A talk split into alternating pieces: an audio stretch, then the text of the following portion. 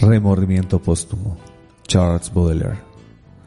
Cuando te hayas dormido, mi bella tenebrosa, al fondo de un sepulcro hecho de mármol negro, y cuando solo tengas por alcoba y morada un panteón húmedo y una cóncava fosa, cuando la piedra, hundiendo tu pecho asustadizo y tu torso relajado por una deliciosa displicencia, impida que palpite tu corazón y ansíe, y que tus pies recorran tu carrera azarosa, la tumba, confidente de mi sueño infinito, porque la tumba siempre comprenderá al poeta, en esas largas noches donde el sueño es proscrito te dirá, ¿de qué te sirve, cortesana incompleta, nunca haber conocido lo que lloran los muertos?